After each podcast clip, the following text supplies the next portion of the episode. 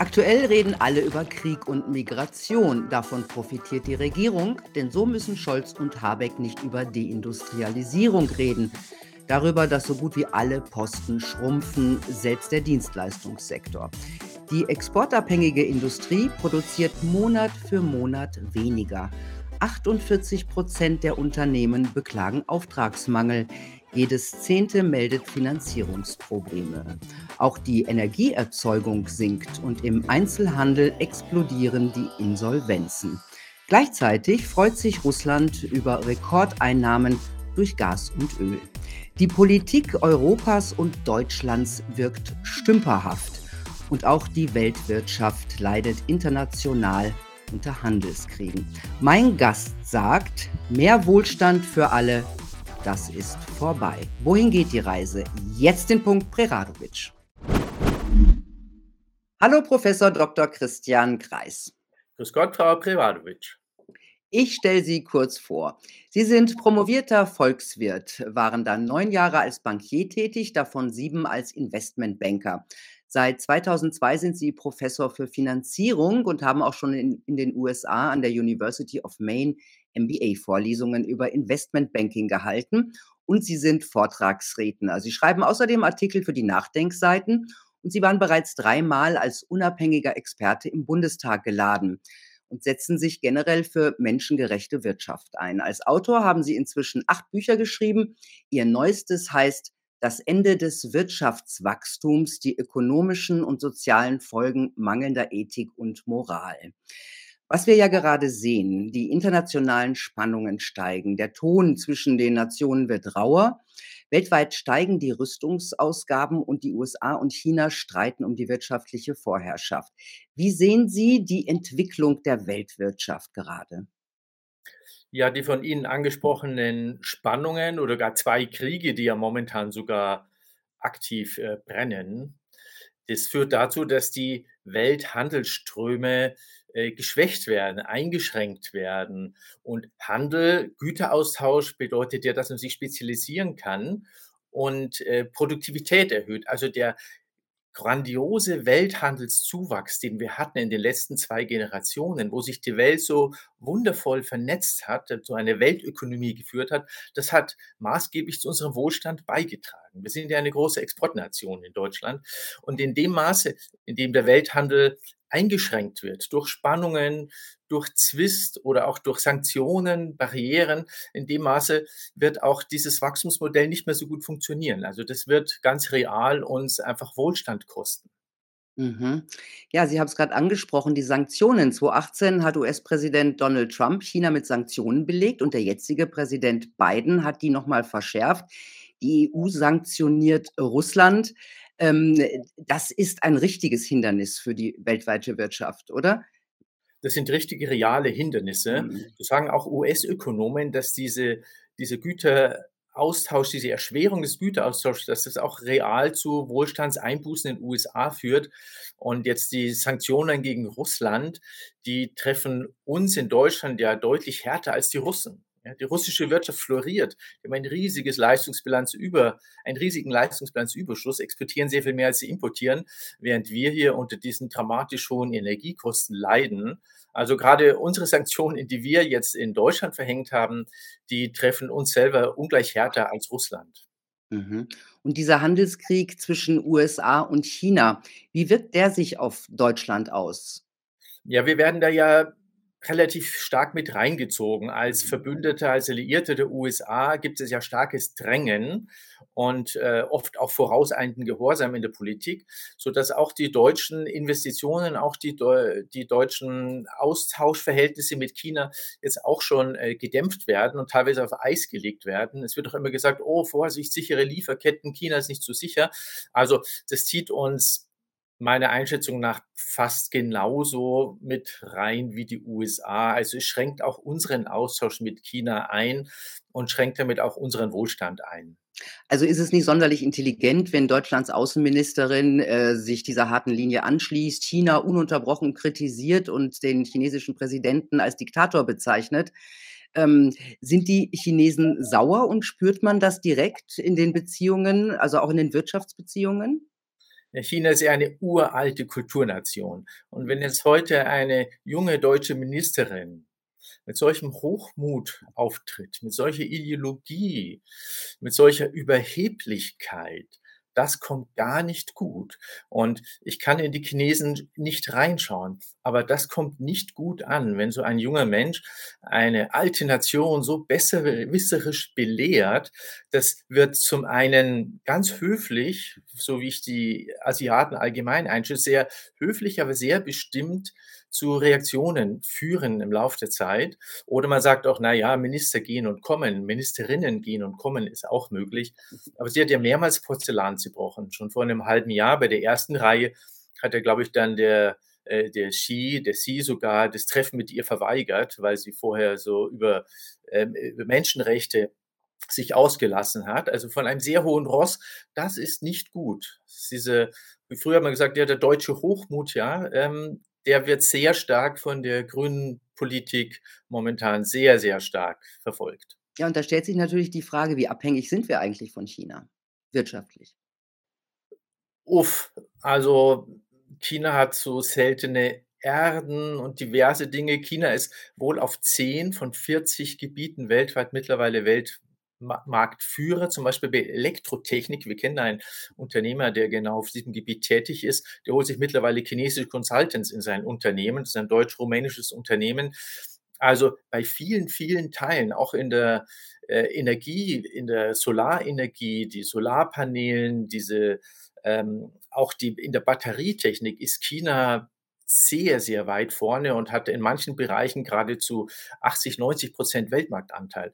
Also sich mit den Chinesen anlegen ist an Dummheit fast nicht zu überbieten. Ja, aus, wenn es aus moralisierenden Gründen, aus ideologischen Gründen ist, ähm, das ist sehr, sehr unklug, auch wenn wir bei einzelnen Produkten vermutlich immer irgendwo irgendwie substituieren kann. Die Welt ist groß.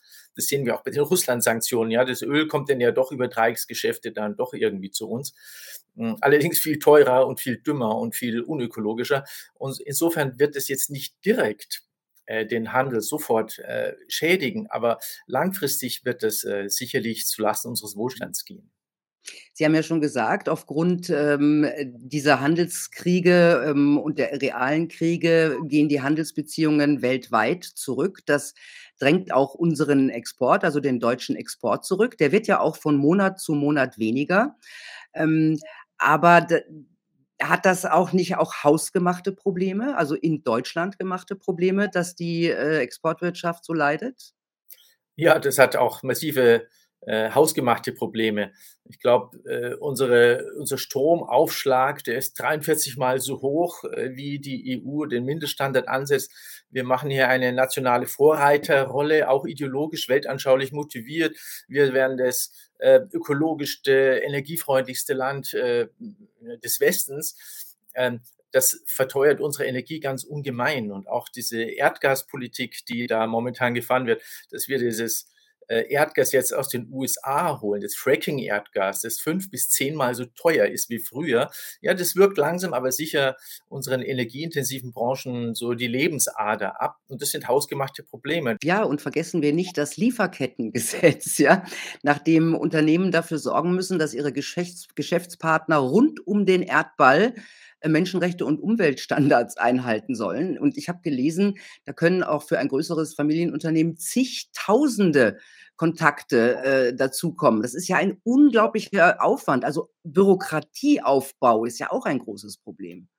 Ja, die Industrie, wenn Sie die Vertreter der Industrieverbände sprechen, Mittelständler äh, von, von, vom VDI, die laufen Sturm gegen die Regularien, gegen die Auflagen, gegen Red Tape, wie es die Engländer nennen, gegen äh, äh, Verwaltung, ähm, Hürden, Formulare. Also das erschwert ganz enorm die, die Flüsse. Ja, da werden ganz viele Menschen abgestellt, nur um die Bürokratie hinterherzukommen, die letztlich letztlich ganz stark aus weltanschaulichen, ideologischen Gründen kommt, auch mit einem sehr großen Hochmut dann vorgetragen wird, in der Regel zu Lasten der kleinen Leute geht. Also die Grünen bedienen da auch sehr stark Klientelpolitik. Das sind ja eher wohlhabende, ökologisch orientierte Menschen. Ich war früher sogar Mitglied bei den Grünen, ja. Ah.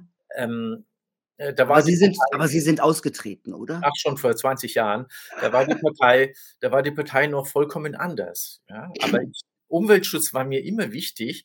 Aber was momentan gemacht wird, äh, das ist ja teilweise antiökologisch, was die Energiepolitik anlangt, oder Landwirtschaft. Glyphosat ist in Deutschland erlaubt. Die Österreicher haben es verboten. Wir haben einen grünen Landwirtschaftsminister, der sagt, macht weiter mit dem Glyphosat. Also was da an Ökologie, für die mein Herz schlägt, was da gemacht wird, auch Verkehrspolitik zum Beispiel, die beste Art, sich fortzubewegen, ökologischste wäre der öffentliche Nah- und Fernverkehr, die Bahn. Aber was bei der Bahn für ein Debakel ist, diese Verspätungen, das wäre eigentlich eine ganz hohe Priorität grüne Wirtschaftspolitik, gute Verkehrspolitik zu machen, ökologische Verkehrspolitik, aber die Bahn, die ist ja desolat, die wird ja nur runtergewirtschaftet. Das hat schon bei Schröder übrigens begonnen. Ja, und möglicherweise drohen da auch bald noch Streiks. Aber ich habe noch ein schönes Beispiel. Der Wirtschaftsausschuss des Bundestages sollte sich diese Woche mit dem Fall des Unternehmens Trumpf beschäftigen, das über unnötige Exportbürokratie klagt. Trumpf will Laser nach China exportieren und wartet schon ewig auf die Freigabe durch das Bundesamt für Wirtschaft und Ausfuhrkontrollen. So, die Ampelkoalitionäre haben das Thema dann kurzfristig von der Tagesordnung genommen, sei nicht so dringend.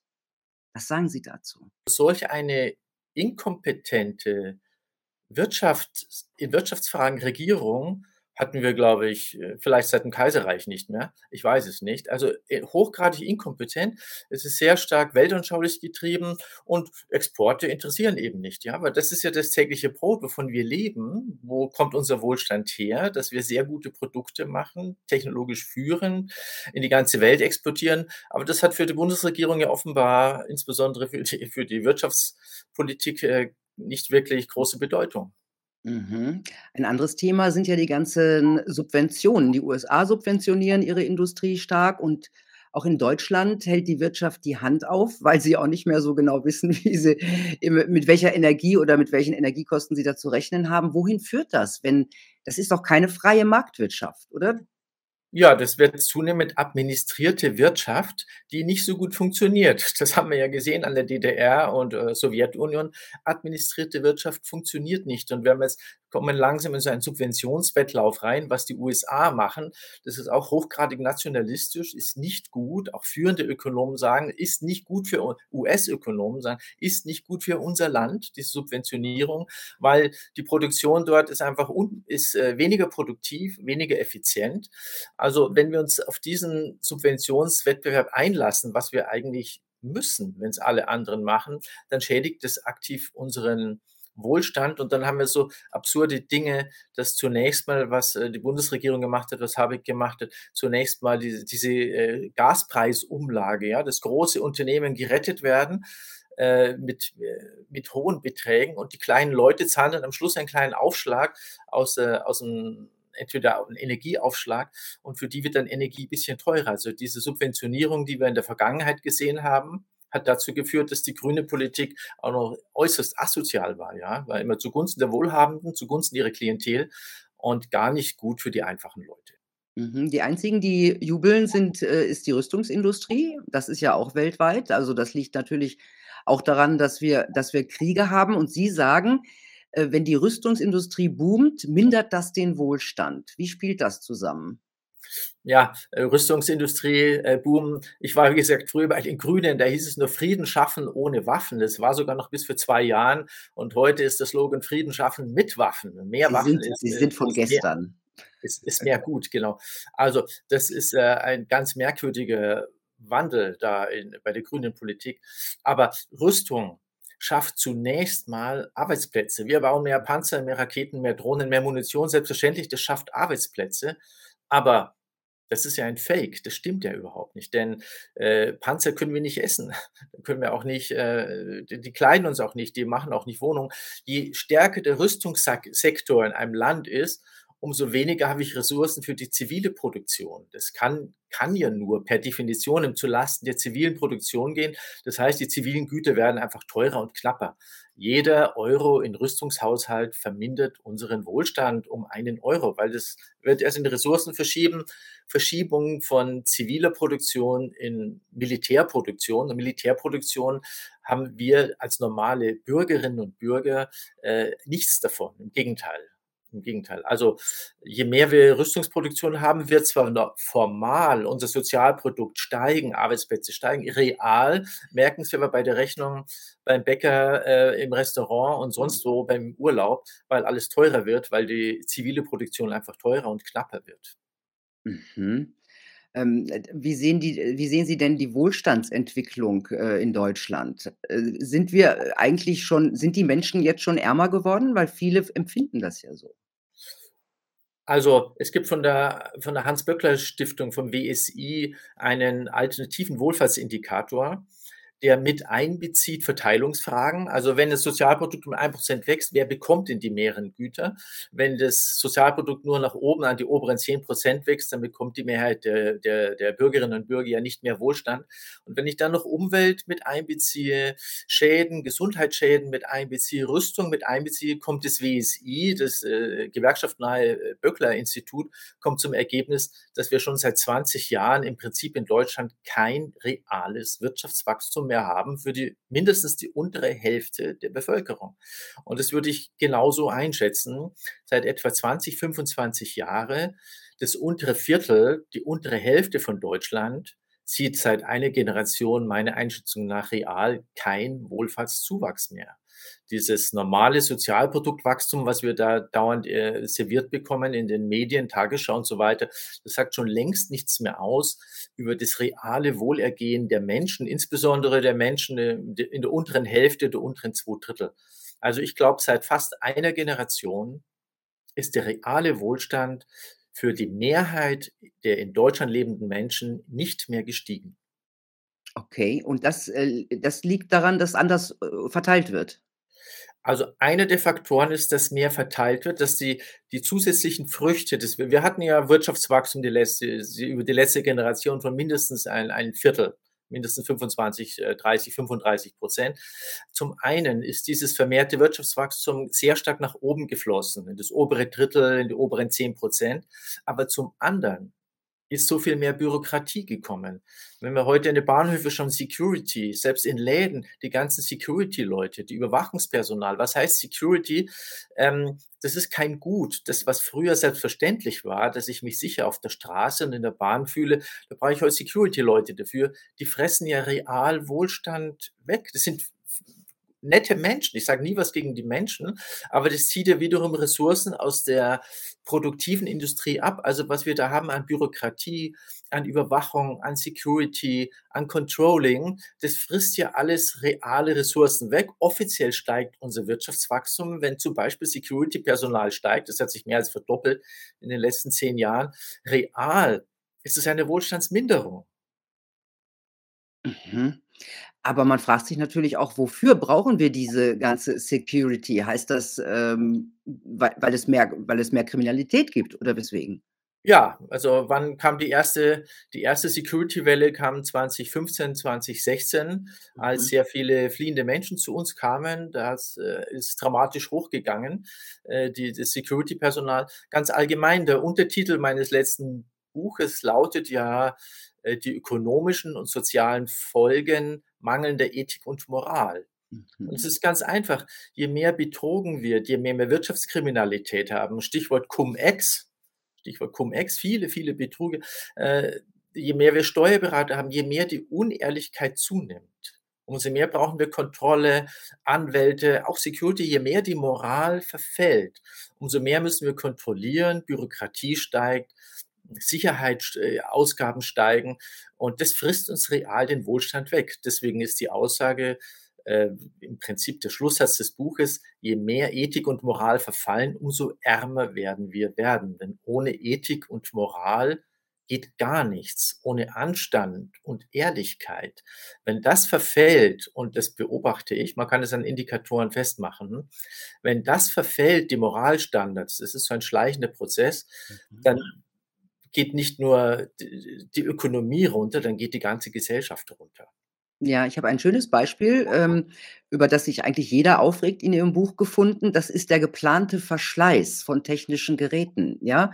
Also, die gehen früher kaputt, weil die Unternehmen das so wollen. Ich habe mich da auch schon oft drüber aufgeregt und das in Zeiten, wo eigentlich Nachhaltigkeit das große Thema ist. Und ich frage mich, äh, schon seit Jahren, warum ist das irgendwie erlaubt? Warum warum ist ist das es wird so viel verboten, warum ist so was nicht verboten? In Frankreich ist es verboten, aber sie können es nicht nachweisen. Also ich bin der Spezialist dafür und wurde von den Grünen und von der SPD im Bundestag eingeladen als Spezialist für geplanten Verschleiß, weil ich dafür dazu ein Buch geschrieben habe. Ähm, dieser geplante Verschleiß ist in Frankreich verboten, aber sie können es nicht nachweisen. Sie können die böse Absicht nicht nachweisen. Und ein sehr beliebtes Beispiel ist Apple. Apple ist schon mehrfach verurteilt worden zu Strafzahlungen, weil der Akku schnell schlapp macht zum Beispiel oder auch weil die Apps nicht mehr funktionieren, wenn die neue Version kommt, das neue Apple 15 oder 14, was immer kommt. Und da ist jetzt vor kurzem in Kalifornien ein Gesetz erlassen worden. Da hieß es dann zum Beispiel in der NZZ, in der Neuen Zürcher Zeitung, oh, dieses Gesetz könnte ausschlaggebend werden, denn in diesem Kalifornien-Gesetz wird jetzt festgelegt, dass Ersatzteile mindestens sieben Jahre vorgehalten werden müssen. Das heißt, Apple muss jetzt Reparaturen für sieben Jahre lang ermöglichen. Und da hieß es, na, das könnte eine Welle auslösen für die ganze Welt. Bisher hat es äh, Deutschland zum Beispiel nicht reagiert. Aber dieser geplante Verschleiß ist eben grundsätzlich ein wunderbares Beispiel, wenn Geräte so konstruiert werden, dass sie eben nach zwei Jahren den Geist aufgeben statt nach vier, müssen wir doppelt so viel arbeiten. Offiziell haben wir ein doppelt so hohes Sozialprodukt, real geht es uns halb so gut wie vorher. Also es sind ganz viele Dinge in der Sozialproduktsmessung und was uns auch in den Medien vorgemacht wird, dass unser Wohlstand steigt, das stimmt einfach alles nicht. Sie können das als Ökonom kritisch hinterfragen und sogar beziffern. Meiner Schätzung nach in dem Buch arbeiten wir drei Wochen im Jahr in Deutschland nur für schlechte Produkte. Wenn wir geplanten Verschleiß nicht hätten, sondern ordentliche Produkte, so wie früher, hätten wir drei Wochen bezahlten Urlaub im Jahr mehr, ohne ein Produkt weniger.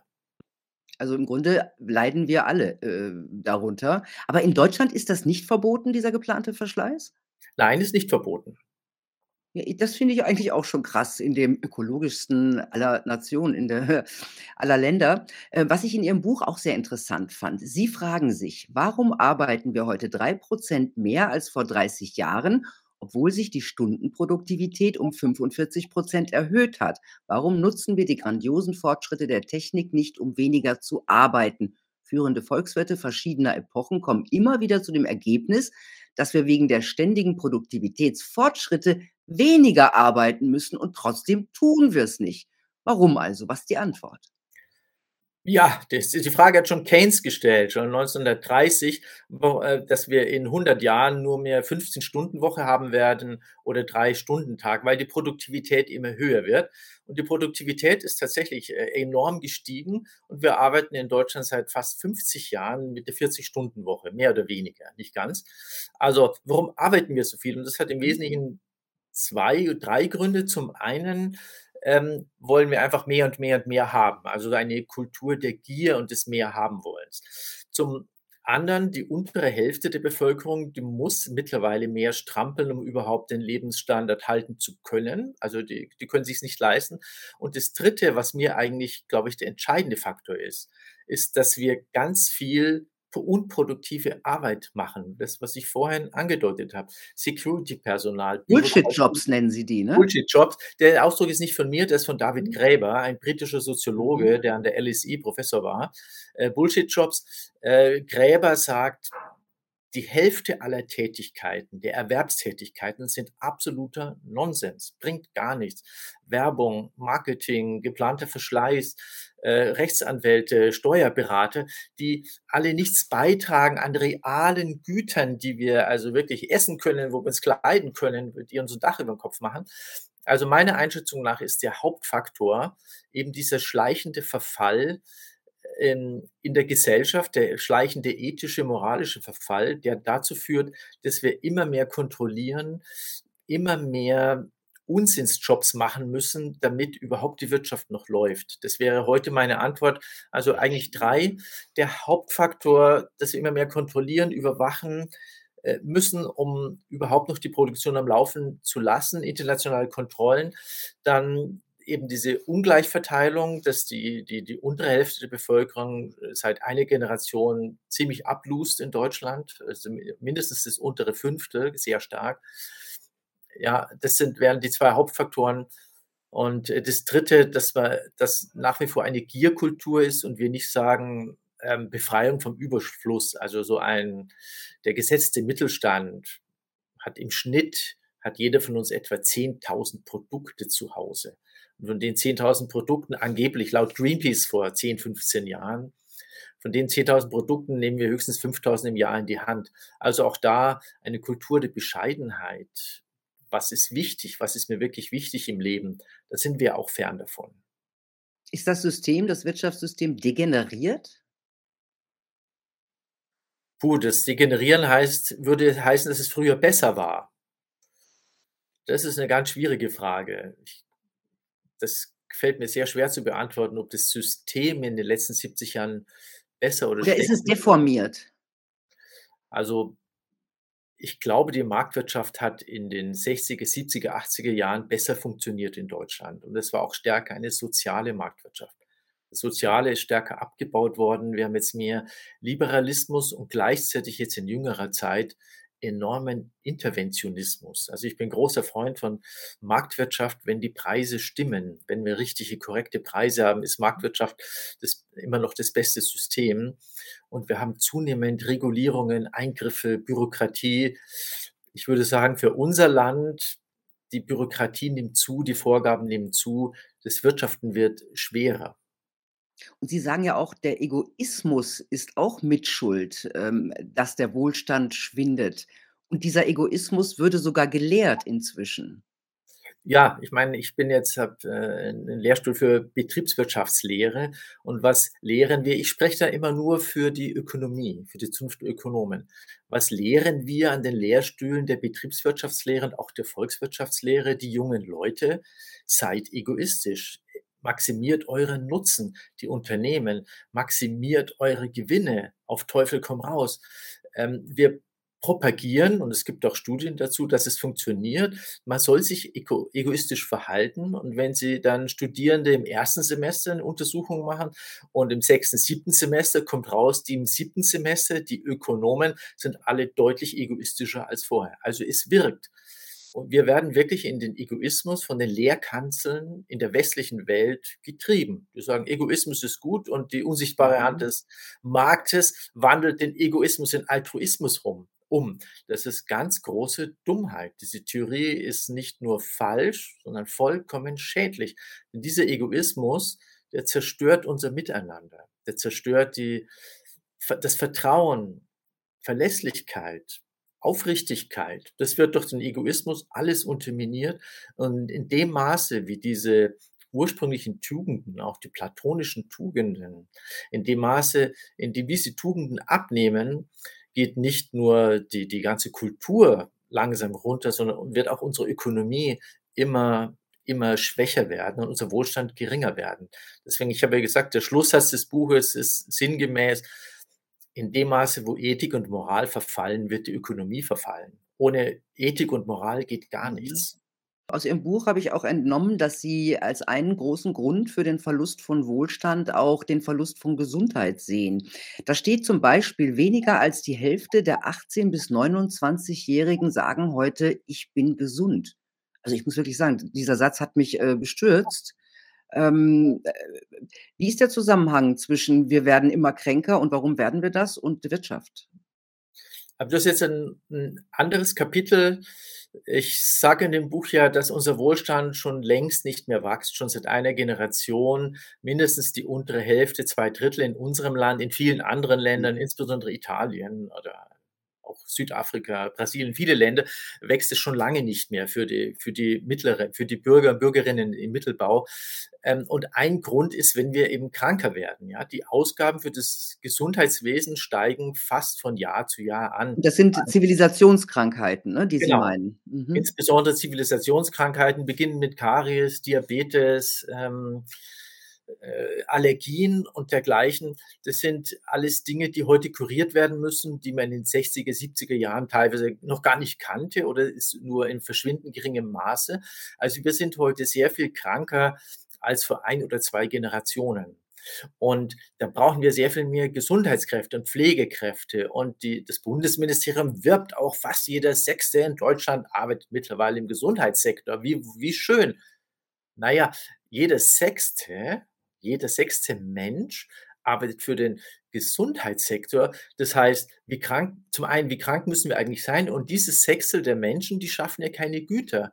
Das ist wiederum ein Abziehen von, naja, von, von produzierendem Gewerbe in den Gesundheitsbereich, die sind sehr wichtig, diese Gesundheitsmenschen. Die machen einen ausgezeichneten, eine ausgezeichnete Arbeit, ja. Ärzte, Krankenhelfer, alles, Schwestern, super. Ganz wichtige Arbeit. Aber wenn wir gesund wären, bräuchten wir diese Arbeit nicht. Also je mehr wir ins, ins, Gesundheitswesen Geld stecken müssen, Medikamente, personell, umso ärmer werden wir. Das ist ein Ressourcenabzug von wiederum aus dem aus der, äh, aus der produzierenden Zivilproduktion, wie ich es vorhin gelernt habe, im Zusammenhang mit Rüstung, in diesen Gesundheitsbereich nur, um uns zu erhalten, unsere Gesundheit zu erhalten. Also kurz, je höher der Anteil der Gesundheitsausgaben in einem Land, umso weniger bleibt real übrig in dem Nicht-Gesundheitsbereich. Also je mehr, je kranker wir werden, umso ärmer werden wir auch rein ökonomisch gesehen. Was würden Sie denn jetzt so vorschlagen, wenn Sie jetzt noch mal der oberste Berater der Regierung wären, quasi der Christian Drosten der Wirtschaft? Oh. Oh, eine mein Gott, da gäbe es viel zu tun. Ja, diesen Augiasstall zu misten. Äh, Augiasstall, was musste der Herkules damals machen? Da gäbe es viele, viele Punkte. Ich glaube. Eins, zwei, drei, nur, nur die drei wichtigsten. Das erste wäre ein Bandkreis um den Bundestag für Industrielobbyisten. Industrielobbyisten aus dem Bundestag rausschmeißen. Äh, dann mein zweites wäre, glaube ich, äh, Werbung dramatisch verteuern. Und das dritte wäre Pestizide dramatisch verteuern und Kunstdünger verteuern. Und dann die Hochschulen, äh, Schülergutscheine, Schülerinnen und Studierendengutscheine, freie Hochschulen und freie Schulen. Das wäre eigentlich, glaube ich, das allererste. Ein freies Schulwesen, kein staatsgetriebenes, sondern ein gutscheingetriebenes freies Schulwesen, damit wir freier denken lernen. Okay. Interessant, hätte ich jetzt gar nicht mitgerechnet. Ich danke Ihnen. Vielen Dank für dieses ausgesprochen erhellende und unterhaltsame Gespräch. Danke, dass Sie da waren, Professor. Ja, vielen Dank Ihnen, Frau Preradovic. Hat mich sehr gefreut. Ja, mich auch. Tja, Leute, wir Älteren haben eine kurze Phase der Weltgeschichte erwischt, in der es immer aufwärts ging. Mit Wirtschaft, Fortschritt und auch mit einer aufgeklärten Gesellschaft. Diese Entwicklung scheint jetzt am Ende. Die nächsten Generationen werden es schwerer haben. Und ich hoffe, sie sind in der Lage, ihr Schicksal selbst in die Hand zu nehmen. Bis dahin müssen wir halt ran. Ich wünsche euch eine gute Zeit. Bis bald.